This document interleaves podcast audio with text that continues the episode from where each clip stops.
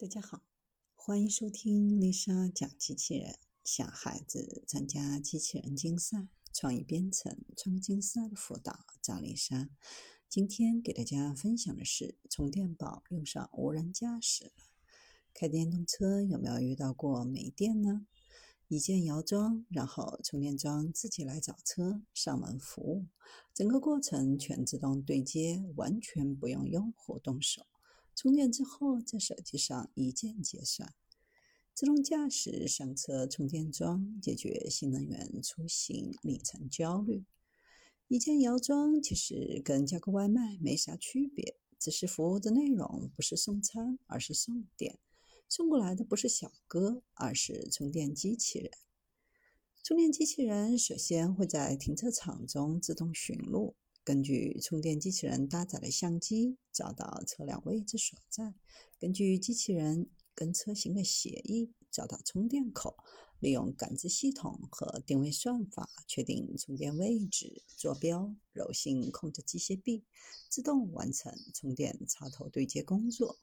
充电完成后，充电机器人就会自动回到专用的泊位来充能补电，用户只需要在手机上自动结算就可以了，整个过程高度无人化、精密化。除了用户端能体验到的便利性，充电机器人本身在作业过程当中还展现出在多层停车场跨层自由穿梭，行进过程自动避障。这背后涉及到无人车辆本身对环境目标的感知、行进策略的选择、面对障碍物场景的决策，以及包括对接插拔时机器人行为的精密控制。这样的技术也是自动驾驶。自动驾驶落地的形态多样，有高阶全无人的 Robo Taxi，也有普通乘用车、无人货运的商用车。而充电机器人用的也同样是自动驾驶的技术落地，只是它的自动驾驶过程和常用的乘用车不太相同，主要是在封闭的停车场当中。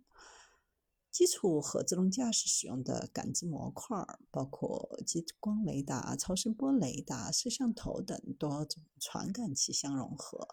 不同的是，自动充电机器人对于目标识别的种类、异形车、异形物的学习要求不像乘用车那么高。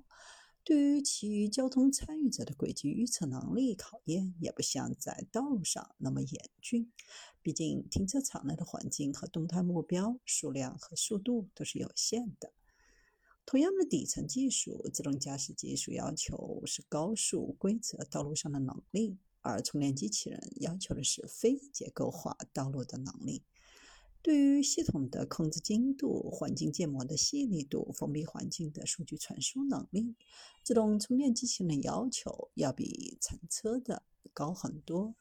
所以在感知、识别、预测算法等、自动充电机器人在精密控制、五 G、V2X、SLAM 等基础上，都要做更深入的研发。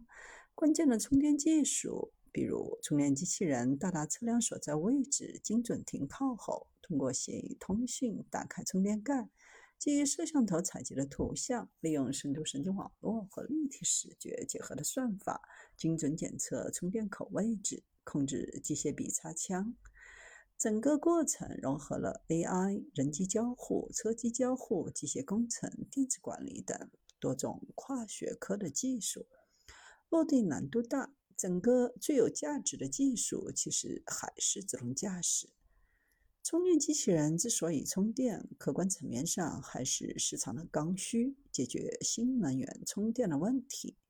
二零二二年，我国充电基础设施数量达到五百二十一万台，同比增长百分之九十九点一。到二零二六年都是充电桩行业快速成长期，到时国内充电设备的保有量将达到一千七百六十六万台。如何彻底解决用户充电慢、充电桩少、上路提心吊胆的痛点？目前延续了传统思路，认为新能源汽车的补能是个基建问题，但这种思路的解决方案问题还是有很多。因为公共电桩的最大问题是投入巨大、维护成本高、覆盖率也很低，如何高效的利用，几乎是一个无解的难题。电价高价的时候，用户少；到谷底价时，一拥而上，最终浪费了资源，体验还不好。至于私人充电桩，目前国内小区的建设规划和空间条件，人手一桩几乎也不太现实。灵活充电方式是一直在探索的新课题。特斯拉曾经搞了一款蛇形自动充电桩，安装在固定车位旁，可以自动插接充电。但最终这项产品没有量产，选择的还是超充站，回到基建的老路上。很明显，自动充电设备的核心其实是实现自由移动，才能突破场地、环境、车型、时间的限制。把充能补电资源打散，灵活地研究各种用车的需求场景，实现充电时间和空间的自由。